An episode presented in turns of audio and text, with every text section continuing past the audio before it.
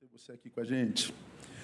Irmãos, nós vamos ah, a Filipenses capítulo 4, ler um texto com os irmãos que talvez seja um dos mais conhecidos da Bíblia Sagrada, não é? Nós cristãos amamos a Bíblia, mas, sobretudo, as promessas. Se você trouxer um, um texto na cabeça agora, você pode ver que é promessa. Os textos mais conhecidos da Bíblia Sagrada são promessas, fazem de nós alvo. São os que a gente mais decora, são os que a gente mais conhece, são os que andam na nossa, na nossa cabeça, no nosso inconsciente, sempre promessas. E uma das promessas ah, mais conhecidas da Bíblia Sagrada é Filipenses 4,13. O que está escrito lá em Filipenses 4,13? Diga comigo. Posso todas as coisas naquele que me fortalece. Vamos juntos? Essa versão que está aí é bem diferentona, né? A gente não conseguiu achar mais a, a, a, minha, então posso todas as coisas em Cristo. Não, não é essa versão, não, não, não tem Cristo nessa palavra mesmo. Então, posso todas as coisas naquele que me fortalece. Posso ouvir só as mulheres? Vamos juntos?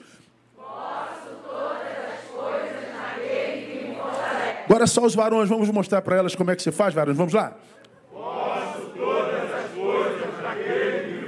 Agora, para tremer os alicerces do templo, vamos lá? Quem crê nisso, diga glória a Deus.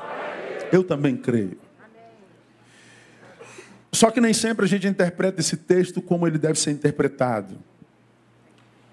Porque quando Paulo chega ao versículo 13, ele passou primeiro pelo 10, pelo 11 e pelo 12. Que também a maioria de vocês conhece. Ora, muito me regozijo no Senhor por ter finalmente renovado o vosso cuidado para comigo. Paulo está dizendo que bom que vocês se preocuparam com o meu sustento, com o meu cuidado. Se vocês não aparecessem, eu estaria mal. Muito obrigado por vocês terem se lembrado de mim nos vossos afetos. E ele continua nesse versículo, do qual, na verdade, andáveis lembrados, mas vos faltava oportunidade. Aí ele diz no versículo 11: Não digo isto por causa de necessidade, porque já aprendi a contentar-me com as circunstâncias em que me encontre. Aí ele começa a descrever que circunstâncias são essas nas quais ele já se encontrou. Sei passar falta e sei também ter abundância. Em toda maneira e em todas as coisas estou experimentado, tanto em ter fartura como em passar fome, tanto em ter abundância como em padecer necessidade. Esse texto, irmãos, ele é ele é muito muito grande. Porque entre o que Paulo fala no versículo 12, em todas as coisas estou experimentado. Então ele fala: todas as coisas que eu tenho narrado para vocês nesse texto, eu experimentei. Eu não ouvi falar, nem vejo como uma possibilidade futura. Não, não, eu experimentei. O que, você experimentou, Paulo? Falta, eu passei falta. E aprendi a viver com faltas. O que, que você experimentou, Paulo? Abundância. Ah, passei por tempos abundantes, maravilhosos. O que mais, Paulo? Em toda maneira, teus tanto em ter fartura. Ah, mas eu tive muita fartura, tinha comida para muitos dias. Mas também, o que você experimentou, Paulo? Fome. Eu experimentei a abundância e padeci necessidade. E aí ele chega no versículo 13: Posso todas as coisas naquele que me fortalece. Então eu posso passar por falta, posso passar por fome, posso passar por necessidade. Porque Ele me fortalece. Então Ele está dizendo, Ele me fortalece quando eu estou com fome. Ele me fortalece quando eu estou passando necessidade. Ele me fortalece quando eu estou passando por agruras, por adversidade. Então Ele está dizendo, ah, todo ser humano, mesmo que o crente mais consagrado, mesmo que seja um cristão que vive uma intimidade com Deus tão grande que seja transladada ao terceiro céu. E veja e ouça coisas inefáveis que nenhum homem outro ouviu. Mesmo esse homem pode passar fome, mesmo esse homem pode passar necessidade. mesmo esse homem pode passar por angústias. É isso que Paulo está falando na igreja de Éfeso. Então, quando a gente lê, posso todas as coisas naquele que me fortalece, eu estou dizendo que se ele me fortalece, ele me capacita para a dor, não me livra dela. Ele me, me sustenta mesmo com fome. Ele nem sempre mata a fome. Ele me sustenta na adversidade, no abandono, na traição, na angústia, na enfermidade. Nem sempre me livra dela. Ele me sustenta. Quando a gente prega a palavra como a palavra deve ser pregada, se a gente não está bem formado na fé, nós somos quase que tentados a achar que é uma fé derrotista. Porque a gente ouve o tempo inteiro, e eu falo sobre isso aqui o tempo inteiro, a máxima do evangelicalismo nacional. Pare de sofrer, pare de sofrer, pare de sofrer, pare de sofrer. Deus vai te dar, Deus vai te enriquecer, Deus vai te fazer, Deus vai te, Deus vai te, vai te. Então nós vamos sendo discipulados com uma mensagem que é só vitória, vitória, vitória, vitória, vitória, vitória, vitória. A gente incute isso na cabeça. Vitória, vitória, vitória, vitória. Quando chega a derrota, a gente é tomado por perplexidade. Ué, mas como assim? Não é só vitória, só alegria, só abundância, só fartura. Não, você passa fome, você passa necessidade, você é abandonado, você é traído. Ué, mas não me disseram isso? Pois é, porque não te ensinaram errado. E quando você é ensinado errado, você não somente passa por necessidade, você não somente passa por, por, por fome, você não somente passa por angústias e dor, mas, sobretudo, você se vê culpado por estar passando por tudo isso. Porque você imagina que passa por isso porque deve ter algum pecado na tua vida e muitas vezes você nem sabe qual é. Não, Paulo foi um homem que Deus usou para escrever 13 cartas na Bíblia Sagrada. Paulo foi um homem cujo lenço, cujo a sombra curava. Paulo foi um homem que foi trasladado ao terceiro céu, esteve diante do Senhor. Paulo foi levantado apóstolos aos gentios. Paulo esteve diante de César. Paulo é o cara da Bíblia Sagrada. E é o Paulo que diz: Eu passei necessidade, eu passei fome, eu passei por angústia. E você sabe que esse Paulo, inclusive, morreu preso e decapitado. Bom, se o crente não é espiritual, é materialista, ele diz: então, do que vale servir a Deus se eu corro o risco de morrer decapitado? Pois é, essa é uma visão materialista. É o sujeito que se relaciona com Deus pensando em si e não no reino de Deus.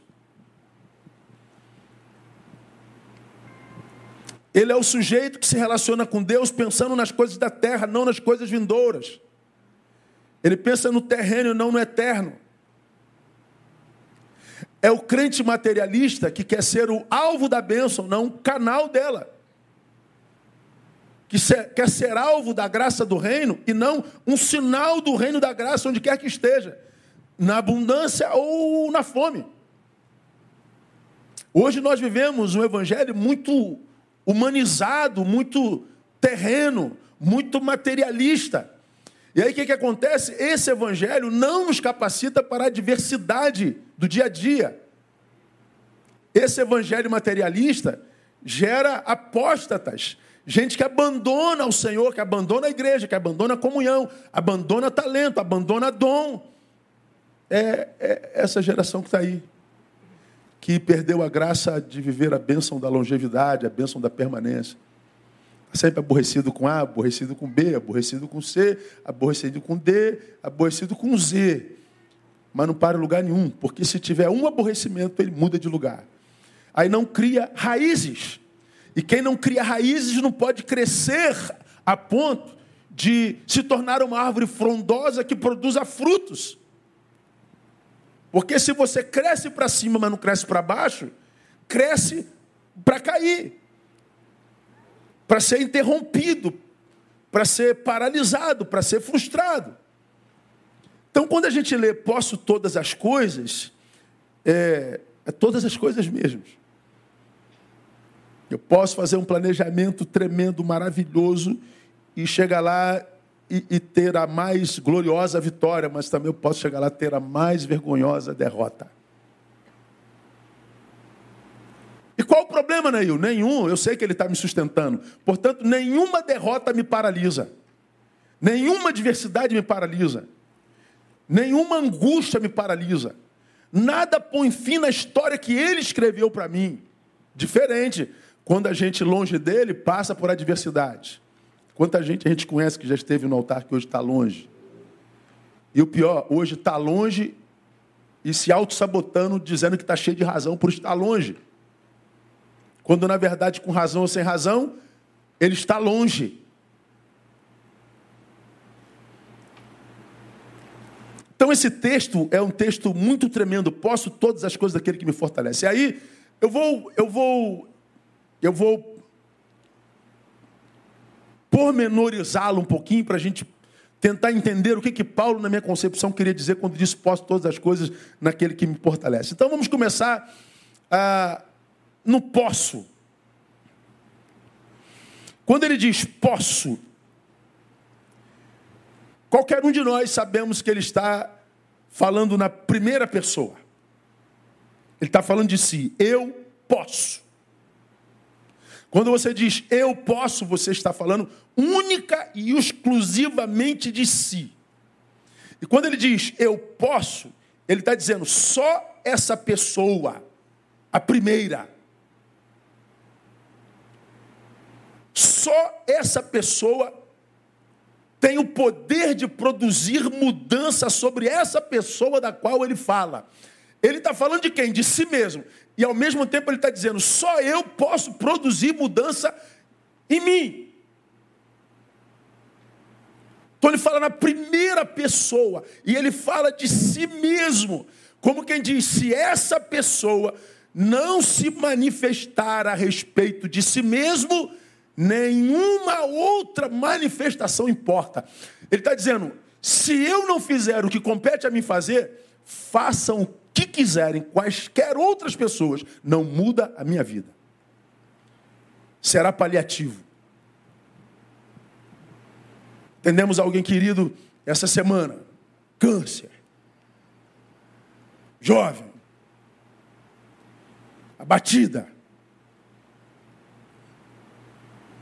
Ouvimos a angústia do coração, com carinho. Filha.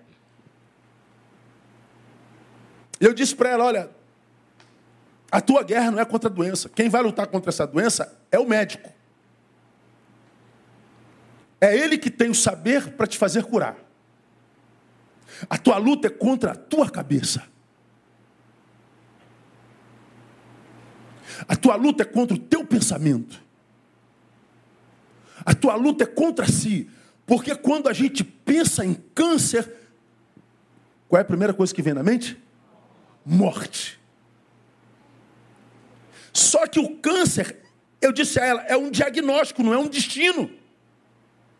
Porque eu e você conhecemos muita gente que já foi acometido de câncer e foi curado do câncer, amém ou não?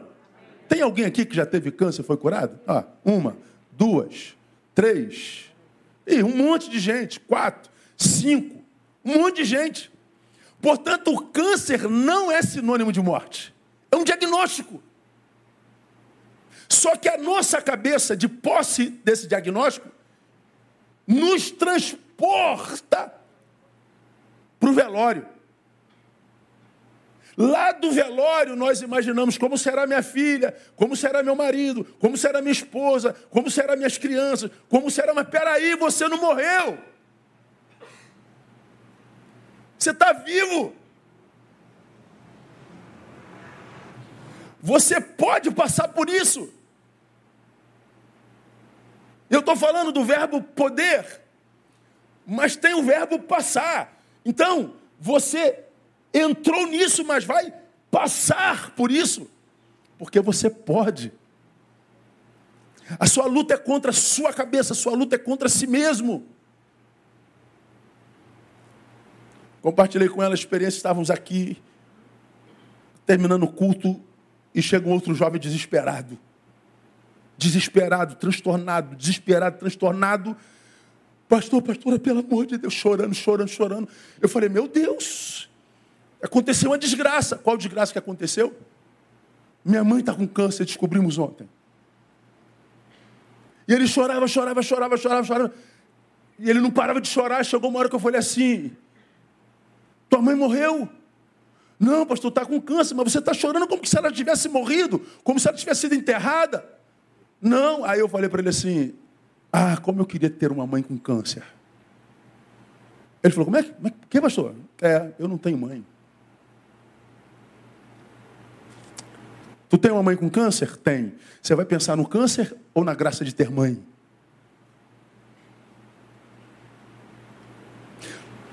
O choro foi estancado na hora. Como que o choro é estancado na hora? É porque a gente trabalha aqui, ó. É aqui que tudo acontece. A mesma doença que mata um, o mesmo problema que mata um, a mesma adversidade que mata um, faz o outro crescer. Visitei anos atrás uma irmã de nossa igreja no hospital com a mesma doença. E ela estava no INCA 4. É para onde se vai para morrer. E todos nós, quando vamos visitar um, um enfermo, a gente diz, vamos lá dar uma força, vamos orar, vamos liberar uma palavra de vitória. Bom, como essa irmã era tão cheia de Deus, quando a gente chega lá, a gente encontra uma pessoa cantando e feliz. Ao invés de nós a abençoarmos, ela nos abençoa. Eu perguntei, a senhora está bem mesmo, irmão? Estou bem, pastor. Ela tinha plena consciência da sua condição. Mas ela disse uma frase que eu já falei aqui, nunca mais me esqueci, pastor. Eu tenho uma doença, mas a doença não me tem. Não me teve nem um dia desses anos todos enquanto lutei contra essa doença. A cabeça é aqui que acontece todas as guerras. Quando Paulo diz posso todas as coisas, ele está dizendo, se esse a respeito de quem ele se refere, que é ele mesmo que ele fala, se ele não se manifestar, pode se manifestar quem quiser, irmão. Vai ser paliativo. Se eu não trabalhar minha cabeça, você pode lançar sobre mim toda a palavra de graça, toda a palavra de glória. Você pode orar por mim, você pode fazer o que você quiser, não será suficiente. Eu preciso se chama fé em si mesmo. É a prática pessoal daquilo que diz crer. Posso, isso é fé em si mesmo. Quando eu digo naquele que me fortalece, é fé em Deus. Mas antes de eu declarar naquele que me fortalece, eu estou dizendo, eu posso. Você está entendendo isso, meu irmão? Amém ou não? Eu não sei com quem Deus está falando, eu não sei o que, que você está passando. Mas eu sei que como Deus não, nos ensina na palavra que a sua palavra não volta em vão, como eu digo sempre, se ele colocou essa palavra na minha boca, trouxe um par de ouvido para ouvir isso aqui. Então a tua dor, a tua adversidade, a tua angústia, não é porque Deus te abandonou, não é porque você está em pecado grave, não é porque o diabo está se levantando. Pode acontecer tudo isso, mas pode ser só porque você é um ser humano e está vivo. Suas adversidades não são problemas se você acredita que você pode. E meu irmão, acredite, você pode no nome de Jesus. Você precisa lutar contra a sua cabeça. Para quem não tem, ou seja, fé em si mesmo, a pergunta sempre é: Por que você acha que não pode?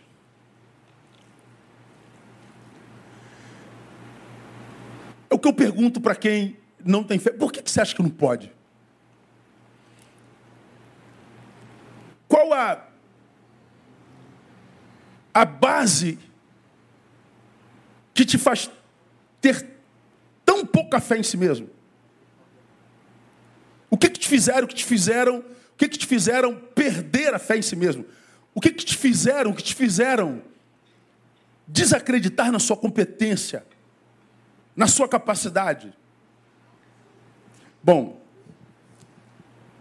geralmente a gente Ouve, ah, meus pais. Ah, é porque eu sou pobre demais. Ah, eu fui abusado. Ah, foi fulano, foi Beltrano. Toda vez que nós encontramos com alguém que está vivendo um presente não desejado, quase sempre nós vamos falar com esse alguém, ele vai achar nesse presente indesejado uma desculpa lá no passado. E é por aí que os profissionais de humanas trabalhamos. Quase sempre, nossas posturas no presente têm a ver com os nossos traumas passados. E é verdade, e é claro que o passado tem influência no presente. Mas pense comigo, por que, que só as coisas ruins produzem traumas na gente? Por que, que só as coisas ruins influenciam o nosso presente? Ah, tá, teu pai disse que você não presta, que você não vale nada. Ok. Fiquei traumatizado e não consigo realizar nada. Mas por que você não pega a palavra da tua mãe que disse assim: Eu te amo, meu filho, você é muito precioso para mim e para Deus? Por que, que sempre a coisa ruim que a gente guarda? Por que, que a gente não pode ter trauma positivo? Que aí eu não sei se o nome seria trauma. Aí a gente pensa, eu fui abusado no passado. Ok, é uma boa razão para que você tenha dificuldade para. Mas há muita gente que foi abusado no passado e não tem dificuldade para. Aí meus pais me abandonaram, por isso que eu tenho dificuldade para. Mas tem muita gente que foi abandonada pelos pais e não tem dificuldade para. Tem um monte de gente que viveu experiências negativas, terríveis no passado, cujo passado teve influência completamente diferente no presente. E por que isso é uma realidade? Por causa disso aqui, irmão, a cabeça. A gente não pode porque não disseram que a gente não podia. A gente não pode porque a gente acreditou que a gente não pode. A gente não consegue porque nos, nos, marcaram lá atrás. A gente não pode porque nós acreditamos que as marcas que nos fizeram lá, lá atrás nos impossibilitaram. Mas se você começar a mudar, irmãos, a forma de se auto-enxergar, a forma de se posturar diante da vida, se você voltar a acreditar que você não é o que os outros fizeram com você, você é maior do que um feito, você é uma história. Você não é um, um, um, resumo de um dia de abuso. Você é a construção de muitos dias e anos de superação na presença do Senhor. Você é o conjunto da obra. Você não é aquele dia que te machucaram. Então, quando a gente diz posso todas as coisas, tem muita gente que não acredita nesse texto porque eles não podem quase nada. E aí dizem que é a palavra de Deus que não é verdadeira, que é Deus que não abençoa. Não, tudo começa aqui, irmão. Aqui, ó. Você pode. Diga, eu posso. Acredita nisso. Mas, pastor, eu fui lá, tentei, muitas vezes não consegui. Tenta novamente se ainda pulsa no teu peito, se o teu coração ainda pulsa, se você ainda tem desejo, se aquilo ainda te chama, se aquilo não morreu dentro de você enquanto sonho, desejo, projeto, vai lá com uma nova postura. Vai lá com uma nova visão a respeito de si mesmo. E você vai ver que Deus pode te dar vitória por causa da tua postura. Quantas pessoas você não conhece que passam pelo mesmo problema que você e deram certo. Você vai dar certo também. A segunda coisa desse versículo, são três coisinhas só. Primeiro ele diz: posso todas as coisas. Em segundo lugar, posso primeiro todas as coisas. Eu fiquei pensando nesse texto. Mas eu não preciso de todas as coisas. Você precisa de todas as coisas? Não. Ontem eu estava vendo, a gente vê um programa na net, é, um, um, programa de veterinários do Alasca. A gente ama animal e tá difícil ver produção humana que vale a pena, então a gente vê os bichinhos, né? Aí eu fico nos animais me abençoam mais, você quer saber? Aí mostrou um, um, um, programa de uma veterinária lá no Alasca, que ela foi passear com o marido, com não sei quem, Aí se apaixonou pelo Alasca e o marido quis voltar, ela não quis, o marido foi embora, ela ficou no Alasca. E tá, mora sozinha no Alasca, aí ela tem lá uma, uma veterinária grande e tal. E o Alasca é um lugar de, de difícil movimentação, porque tem muito gelo, principalmente no inverno. E aí ela diz que fez o curso de pilotagem. Comprou um aviãozinho daquele teco-teco para atender os fazendeiros nos lugares mais distantes. Eu falei, pô, que legal, cara, que mulher danada, que mulher boa. Corre atrás. Ela foi para passear, largou tudo na cidade, ficou no Alasca, montou a veterinária dela e ela ama bicho, você precisa ver ela tratando do bicho, ela tem bicho lá longe que ela não consegue chegar. E ela falou, eu sou veterinária, mas agora eu vou virar piloto. Virou piloto. Para cuidar dos animais. O que, que uma mulher pode? Diriam os feministas, ela pode o que ela quiser. Pode ou não pode? Pode. Ela pode o que ela quiser. O que, que o homem pode? Pode o que ele quiser. O texto diz: posso todas as coisas. O problema é que nós não precisamos de todas as coisas, ou seja, nós temos que escolher quais coisas são realmente necessárias na nossa vida. Porque tem coisas pelas quais nós estamos brigando que são absolutamente desnecessárias na nossa vida. E a gente só vai saber disso depois de ter brigado muito para ter aquilo. E agora que você tem, você diz: Meu Deus, para que eu briguei tanto para isso? Como essa palavra me chamou atenção, meu irmão. Eu posso todas as coisas, mas eu não preciso de todas as coisas. Portanto, eu preciso saber pelo que lutar. Eu preciso saber qual batalha vale a pena travar. E eu preciso saber aquilo que eu preciso deixar ir. Quando Paulo diz, posso todas as coisas, ele está dizendo, eu me dei um choque de autogestão. Eu me permiti passar por uma ressignificação no meu senso de valores. Eu aprendi que eu preciso colocar o reino em primeiro lugar. Todas as coisas me serão acrescentadas, mas eu não preciso de todas as coisas.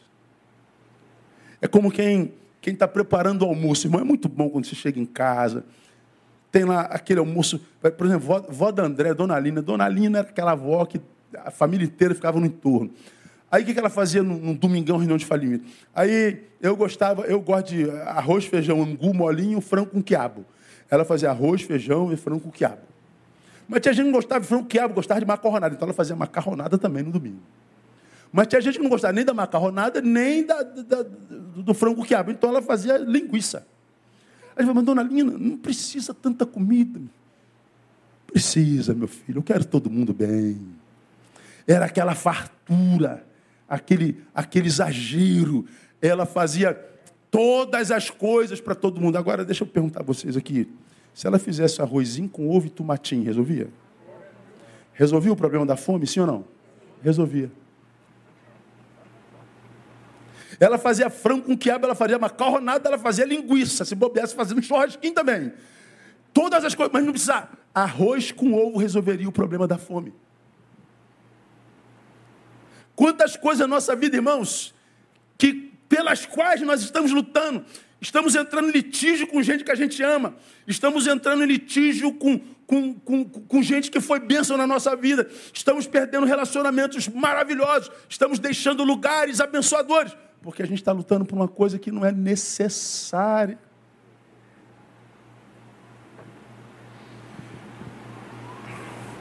O texto alude à necessidade de se amadurecer para saber o que de fato se quer e precisa na vida. Então, antes de eu correr atrás das coisas, eu preciso decidir o que, que eu quero.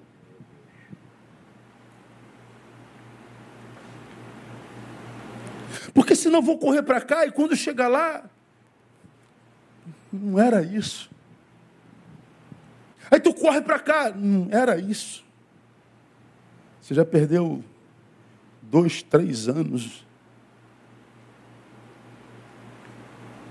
Então você precisa saber o que, que você quer. Você precisa saber de fato o que, que, que, que é valor no teu coração. Você precisa saber para onde tirar, para que você saiba contra quais adversários você vai ter que lutar, para que você não entre em peleja que não precisava ter sido lutada, batalhas que não precisavam ter sido eh, guerreadas. A gente precisa saber o que a gente quer, a gente precisa amadurecer para que a gente possa saber o destino pelo qual lutar. Ah, isso para não sair por aí atirando para todos os lados, né? Porque sair atirando para todos os lados, irmãos, é, é perder muito tempo precioso na vida. Ou seja, há muita gente que é trabalhadora, irmão, mas é trabalhadora mesmo, aquele pessoal que não tem medo de trabalho, que acorda cedo, dorme tarde, indiscutivelmente trabalhadora, mas nunca chega lá. Nunca se vê realizado. Nunca se vê pleno. Ah, vagabundo. Não, não é vagabundo, não chame de tudo, de vagabundo não dá. É trabalhador, é guerreiro, é guerreira, é trabalhadora, é, não tem medo do trabalho, não tem medo do calo na mão, não tem medo de nada. Mas por que então não está realizado, pastor? É, porque atira para todos os lados.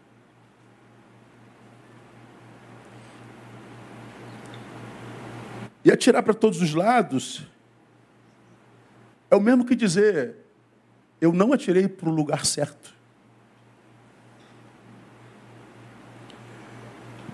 Já disse aqui desse púlpito que quem não sabe o que procura, não valoriza quando encontra. Você não sabe o que está procurando. Então, seja lá o que chega na sua mão, você não vai valorizar. E às vezes, aquilo que você mais precisa na vida, aquilo que é a razão da tua existência, você não valoriza, perde mas só vai saber que era a razão da tua vida lá na frente, depois que amadureceu. E às vezes é tarde demais. Ah, irmão, como eu me encontro com gente arrependida, né? mas como eu encontro?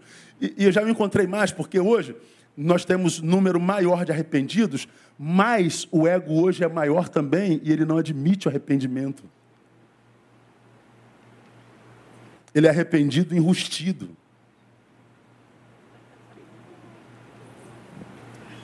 Quem não sabe o que procura não valoriza quando encontra. Então, quando eu atiro para todos os lados, mostrando que quem atira para todos os lados não atirou na direção certa. Não, pastor, se eu atiro para todos os lados, pode ser que num desses lados ele acerte, né? Aí é jogar com a sorte. Nós já aprendemos que quem lida com a sorte, geralmente se encontra com azar. É por isso que o jogo da loteria e tudo mais é jogo de azar. Todo mundo querendo ficar milionário, e um fica, e os outros 170 milhões de pessoas? Perde. Teve azar. Então, é o jogo de azar, não é o jogo da sorte. Atira para todo lado, um, um, vai dar certo. Não, você está dando com azar. Deus não trabalha com sorte e azar. Deus é o Senhor do destino. E quando você nasceu, Deus já tinha um destino traçado para você. E só vai entender que destino é esse quando você amadurecer intimidade com Ele. E quando você amadurecer intimidade com Ele, você não vai dar mais tiro ao léu. Você não vai mudar de destino porque alguém disse que você é aquilo, que você é aquilo, que você tinha que fazer isso, que você tinha que fazer aquilo. Você não vai ser a produção do palpite alheio. Ainda mais num tempo desse que vivem pitacando sobre a nossa vida. Vivem se metendo na sua vida. Se você é maduro, sabe o que é, ignora.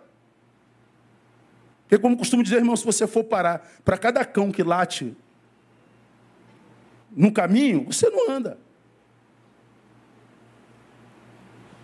Agora, se eu não sei, porque não amadureci, para saber o que me é necessário, uma vez que eu não sei, que eu sei que eu não preciso de todas as coisas, a gente vai ver produzida alguns tipos de gente. Primeiro, gente frustrada. Por que gente frustrada, pastor? Porque é gente que trabalhou, trabalhou, trabalhou, mas nunca encontraram, porque não sabiam o que estava procurando. Então não encontra nunca, frustrada.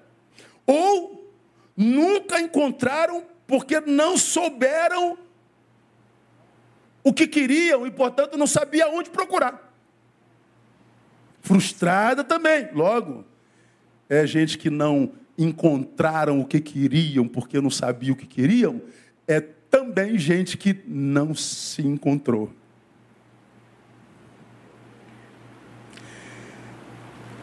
A gente se encontra com muita gente frustrada. E o grave hoje é que os frustrados quase sempre se transformam em caçadores de culpados. Vocês já me ouviram falar sobre isso aqui? Culpado é o pastor, o culpado é o porteiro, o culpado é o papa. O culpado é o culpado, o culpado, tá bom, irmão, tá bom, tá bom. Já achou o culpado? Já. Resolveu o teu problema? Ou continua frustrado?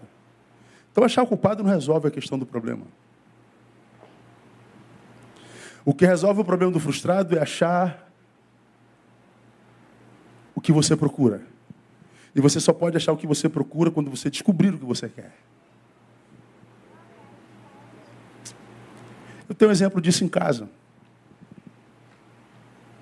Minha mulher vai brigar comigo, mas eu vou pagar o pato. Minha filha de 30 anos acabou o segundo grau e disse: Eu não sei o que fazer, pai. Não faça, minha filha. Vai melhorar teu inglês, vai eh, estudar tecnologia e vai buscando ver qual é o teu destino. Perdeu um ano de faculdade. No segundo ano, inconformada, porque ainda não sabia o que fazer. Vou fazer administração. Minha filha, faz administração quem não sabe o que fazer.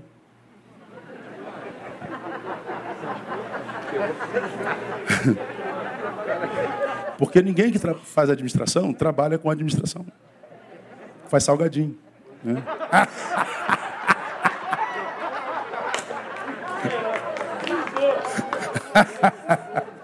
então, não faça administração, mas pô, vou perder mais um ano. Aí o que, que aconteceu? Dois anos foram embora. Terceiro ano conheceu nosso amigo é, nutricionista, né? Fisiculturista, minha filha ficou toda malhadona, toda gostosona e, e, e tal. E conheceu o Roberto, pá, um tal. Roberto, vamos competir, você pode competir fitness. E ela ficou toda saradona se apaixonou por, por nutrição. Foi, foi, foi para fazer nutrição. Tá bom, fez uma nutrição. Chegou no fim do ano. Mãe, como é que eu vou falar com meu pai que não é nutrição? Lá foi o terceiro ano. No quarto ano, ela falou: pai, descobri psicologia.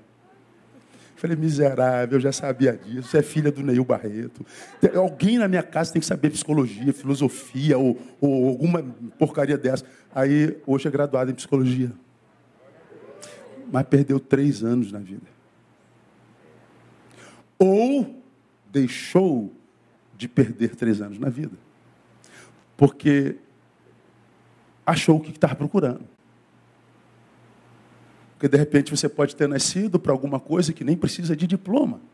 Precisa de curso no SENAC.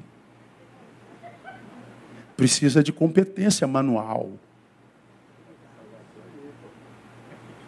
Precisa de desenvolvimento artístico, musical.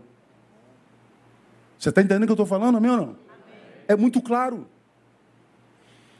Se a gente não descobre, a gente está frustrado. E aí a gente cai no outro grupo de gente, gente vazia. Porque nunca acharam o que daria sentido à própria vida. Me tornei isso, mas não é isso para o que eu nasci, então isso não vai me preencher, isso não vai me locupletar, isso não vai me realizar. Ah, mas você está ganhando dinheiro, eu estou ganhando muito dinheiro, mas eu não estou feliz.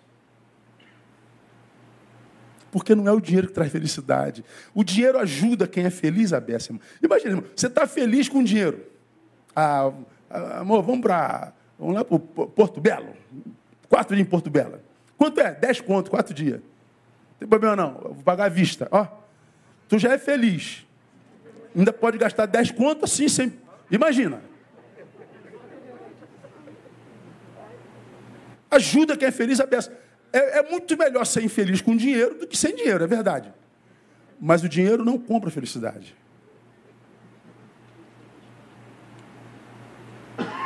Há muita gente que tem muito dinheiro é infeliz, há muita gente que tem pouco dinheiro é felicíssimo.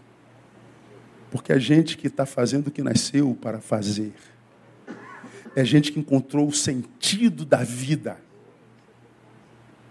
É gente que entendeu que posso todas as coisas, mas eu não preciso de todas as coisas, eu preciso da coisa para a qual nasci. Se não me frustro, eu me torno vazio. Aí eu também me torno gente sequestrada. Uma pessoa que está muito bem alocada, mas no lugar errado. Foi sequestrado por essa situação. Foi sequestrado por essa condição. Porque isso aqui não é teu lugar, porque o teu coração não está lá. A Bíblia diz que onde tiver o nosso coração, ali estará o nosso tesouro. Onde estiver o nosso coração. Bota um videozinho aí, painel que eu botei para a gente compartilhar com vocês. Quatro minutos. Dá uma, dá uma olhada nesse vídeo aí. Eu falei sobre ele na semana retrasada, que diz que nós, nós seremos é, julgados não pelos nossos acertos e, e erros, mas nós seremos julgados pelo que fizemos com o nosso dom. Será que a gente vai conseguir, não? Vamos cantar um corinho. Foi. Question What are you called to do? Ask that question because we won't be judged according to what we did in life, but rather what we were called to do. Imagine with me standing before the throne of God and a scenario like this occurred. Question What are you called to do?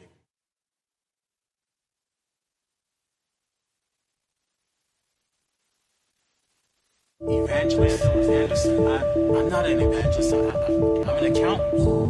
I, I, I, I, had an accounting firm. I had an evangelist Anderson. Where are the 347,566 souls I called you to impact in Asia, son? Where are they? I, am an, I'm an accountant. I, I, had an accounting firm. I, I, I help churches. I help ministries with their, their, their finances, son. Where are the 347,566 souls? In Asia, I called you to impact. Son, where are they? Had you sought me, had you sought my face, I would have revealed this to you. And everything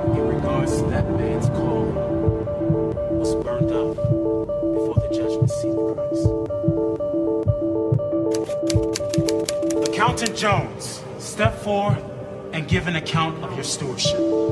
Accountant Jones? No, I, I pastored for 35 years. I, I had a, a, membership of 750 people. Accountant Jones, I called you to the marketplace. Had you done this, you would have significantly impacted two people. You and those two men would have helped churches with their finances, and those churches would have impacted 751,321 souls.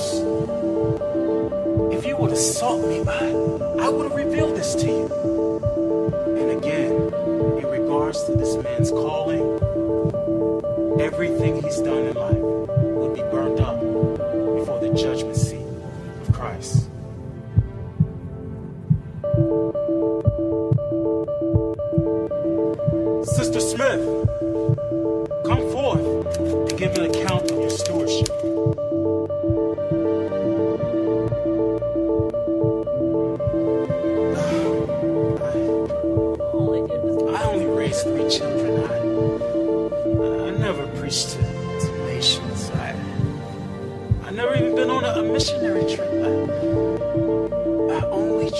hardest to raise my children in, your way.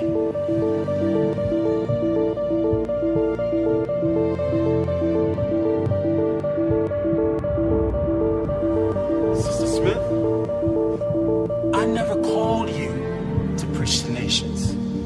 I never called you to go to other countries on missionary trips. I called you to raise three children.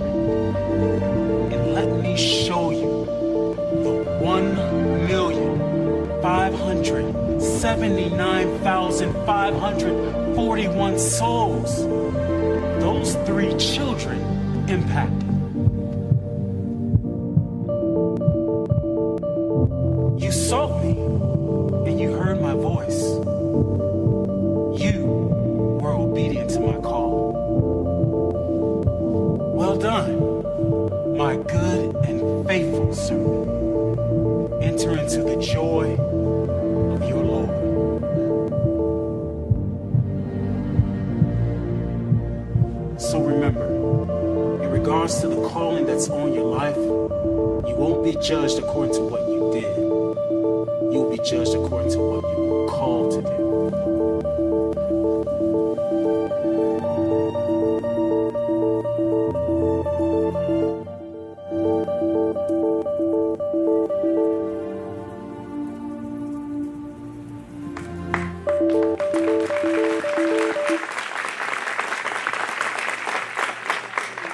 É sério um negócio desse?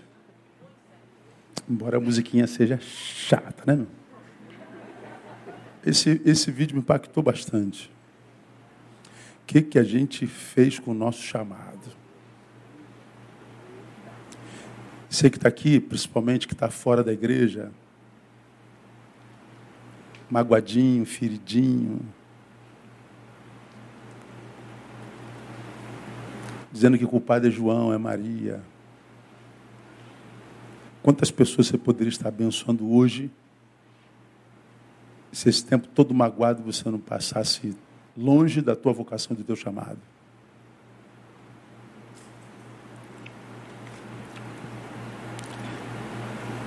Posso todas as coisas, mas eu não preciso de todas as coisas. Uma luta de quem labuta no ministério é lidar com a demanda de multidões e de funções, e cada um achando que você tem que fazer de um jeito, de uma forma, e num determinado tempo. Se você é ministro, não aprende a dizer não, sem se preocupar com o que pensam ou sentem de você, você não dá conta do ministério. Por causa da projeção, principalmente dos que não estão atendendo ao seu chamado. E se tornam carrascos dos que estão tentando cumprir o seu. Qual é o teu chamado, meu irmão? Vamos terminar? Posso todas as coisas naquele que me fortalece. Terminei. O que quer dizer isso para mim? Paulo está dizendo primeiro, naquele que me fortalece, porque minha força nunca será suficiente. Se eu depender da minha força, da minha vontade, do meu talento, da minha inteligência, da minha competência, eu vou ficar pelo caminho. Porque nós somos absurdamente voláteis, volúveis. Uma hora a gente está apaixonada por Deus e pelo chamado, outra hora a gente está querendo sumir disso e enfiar o pé na jaca. Tem vezes que você está transbordante de amor pelas almas, chega um tempo que você quer que as almas se ferrem. Tem um tempo que você quer conhecer a Bíblia toda e saber tudo de cor de cabeça, que você nem olha para a Bíblia por meses. Uma hora você ama aquela pessoa e se, se olharem para ela de, de, de, cara feia, você já pega quem olhou de cara feia. E chega uma hora que você perde a paixão, vira inimigo. Nós somos voláteis, volúveis, inconstantes. Eu não posso confiar no meu talento. Eu não posso confiar na minha competência. Eu não posso ser totalmente dependente dos meus afetos. Eu preciso estar naquele que me fortalece. Precisarei, portanto, muitas vezes de uma força sobrenatural. É isso que Paulo está dizendo. Segundo e por último, naquele que me fortalece, porque é que muitas vezes em mim o que eu acharei eh, será um sabotador mesmo. Irmãos, me perguntam onde eu vou. Pastor, você já teve vontade de desistir? Muitas, muitas vezes. Muitas vezes eu saí daqui dizendo, foi meu último dia. Pastor, o senhor já teve tempo de sentir raiva dos outros? Eu? Rapaz, eu já teve ovelha minha que se eu pudesse, se eu fosse um pouquinho menos crente, eu quebrava a cabeça dele. O senhor já, já, já, perdeu paciência? Não, mas eu já tive com a paciência que assim, ó, que, rapaz, tá, chegou a vazar um bocadinho aqui, já não, dava mais. Somente quando a pessoa é mimizenta, não gosta de gente mimizenta. Não gosta de coitadista. Gente que fez o que fez com a vida e vive culpando os outros. Ah, foi, é, foi o, o Tiago. Cara, só fingir que o Tiago não existe. Esquece o Tiago. Cuida da tua vida. Ah, mas o pastor, a pastora, o, o homem da, da câmera. Esquece o pastor, finge que ele não existe, finge que a pastora não existe, finge que o cara da câmera não existe, finge que o tecladista não existe. Cuida da tua vida. Agora, por que, que nós vivemos esse tempo de projeções? Ele é o culpado, ele é o culpado. É, é porque a gente ainda não amadureceu para dizer, foi eu, foi eu. Por isso que Paulo começa o texto dizendo, posso. Primeira pessoa. Eu não tenho problema com gente que chora. Mas gente que chora certo. Pô, pastor, me ajuda aí. Eu acho que eu tomei uma decisão errada. Acho que eu, eu me deixei influenciar por terceiros e. Ah, então não foram eles, né? Foi você, foi eu. Legal. Pronto, me ganhou. Ah, pastor, eu fiz porque o, o, o Carlinho. Não, não, não, não, não, não, não. O Carlinho disse isso, mas você. Quem acreditou foi você. Foi você que acreditou. Você poderia ter ido lá saber se é verdade. Você poderia acreditar no teu diagnóstico, porque você está nisso há tanto tempo. Por que, que você foi, permitiu que o Carlinho te desconstruísse tão, tão facilmente, o João? Se João era tua fonte de bênção. Aí falou, não, o Carlinho tem nada a ver com isso. Nisso eu amo Freud, ou, ou Jean Paul Sartre. Não é o que fazem conosco, é o que nós fazemos com o que fizeram conosco. É, parafraseando, não é o que dizem a mim, é o, é o que eu fiz com o que disseram a mim. Então hoje nós já não temos pessoas fontes em lugar nenhum. Nós já vemos uma solidão no meio da multidão. E aí aparecem os assassinos de reputações. E vão matando gente fonte na nossa vida. Aí a gente vai ficando cada vez mais solitário. Aonde que você se alimenta? Quem são suas referências? Hoje a gente não tem mais referência. Porque elas não existem? Não, porque elas foram mortas em nós por algum assassino que a gente chama de maledicente.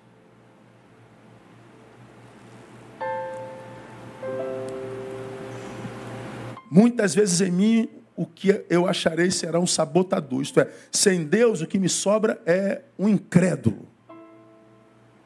Porque a gente tem dificuldade de acreditar nas pessoas, acreditar nas instituições, acreditar no não sei quem. A gente não acredita em mais nada. Viramos incrédulos. Por quê? Porque não é mais Ele que nos fortalece. Porque quando Ele nos fortalece, a nossa incredulidade é amenizada pela graça dEle. Aí a gente insiste em acreditar nas pessoas a gente insiste em acreditar que elas são honestas. Por que, que a gente vive nesse mundo de denuncismo? Fulano fez isso, fulano é aquilo, fulano é aquilo, fulano...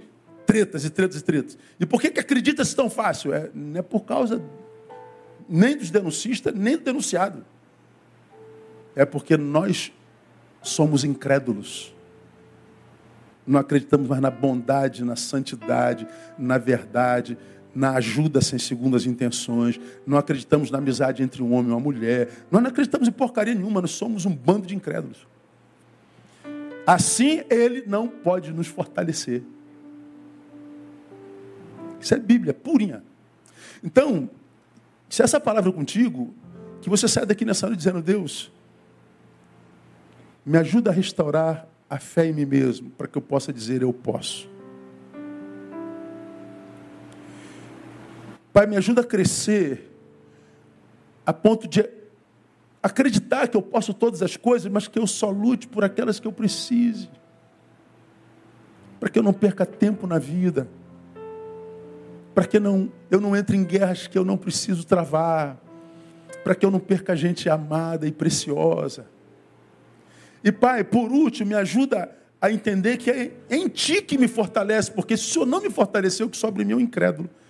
O que sobra em mim é um, é um mimizento, que sobra em mim é um maledicente, que sobra em mim é um crítico, que sobre mim é o resultado do processo que eu falei da desconstrução domingo passado. Crente crítico, cético cínico. Vira um cínico. Porque, cara, se o sujeito não é cínico, ele não abre a boca para falar mal de ninguém, não. Você não concorda? Cala a boca, você não tem nada a ver com isso. Não gostou da publicação? Vai para outra. Mas não, a gente fica se maculando e maculando, a gente fica se ferindo e ferindo. A gente não consegue mais. Por que, que a gente não consegue? Porque a gente é cínico. A gente está apedrejando gente que comete um pecado igual ao nosso ou um pecado diferente do nosso. Então é pecador apedrejando pecadores. Aí, como alguém diz, a gente vive um furando o olho do outro. E se a gente vive um furando do olho do outro, o que, que sobra no final? Um monte de cegos. Que é o que nós estamos vendo hoje, gente que não consegue enxergar um palmo diante de si. Aí você olha assim, um cara fazendo uma desgraça com a vida dele. Eu falei, meu Deus, não é possível que esse cara não está vendo. Não é possível que essa menina não está vendo o que, ela está fazendo. Não é possível que esse, essa gente não está vendo a desconstrução pela qual está passando. Não é possível que ele não está vendo o que, que a sua ideologia está fazendo na tua alma. Não é possível. Ele não vê. É cego. E sobre isso é uma palavra muito clara na Bíblia, né? que diz que o Deus deste século lhe cegou o quê? O entendimento, ou seja, vê, mas não discerne. Vê, mas não entende. Cegou não foi os olhos, foi o entendimento. E aí você tem que explicar o óbvio lulante. E muitas vezes nem o óbvio adianta explicar. Porque ele já está completamente desconstruído e cego. Deus abençoe você, meu irmão, minha irmã. Deus te dê a graça de sair daqui fazendo uma autoanálise. Que Deus te dê a graça de poder viver a experiência de Paulo. Eu posso. Irmão, você pode.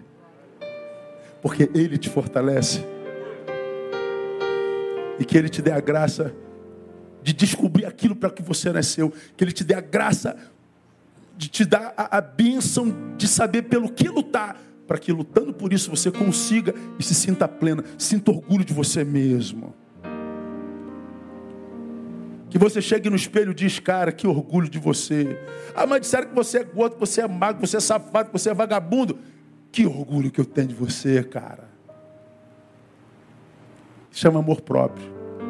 E aí o ódio alheio, cara, nem te, te toca. Eu vou pregar, se eu não me engano, final de outubro, início de novembro, não sei, está lá na, na, minha planejamento de mensagem. É, eu dou aqui um. É, é spoiler que fala? É, é, não é? Vai falar. É. Por que, que a gente usa tanta palavra inglesa, né, cara? Que é besteira nossa, gente. Spoiler, spoiler. Aí. Está lá os três na, na, na, na fornalha sete vezes aquecida. Ele sai, não tem nem cheiro de fumaça. A fornalha é a vida presente. A fumaça é a opinião dos que estão queimados, daqueles que viraram pó, daqueles de quem não sobrou nada, e lançam pó sobre você. Se você está em Deus, você entra na fornalha da vida, caminha no meio de, de poeiras existenciais e não é tocado. Você sai do outro lado limpo. E você vai sair do meu Deus, como é que eu posso estar limpo, tendo passado nesse deserto de poeiras e de, de, de, de cremados existenciais? É graça. É graça. Isso não é utopia, isso é palavra de Deus. Então, não aceita menos que isso não. Peça a Deus a graça de ser quem você é no coração dele. Peça a Deus a graça de fazer aquilo para o que você nasceu. Peça a Deus a graça de descobrir o seu destino e a razão da tua existência. Porque Deus te criou com um propósito. que você o ache em nome de Jesus. Aplauda ele, buscar em pé. Vamos embora.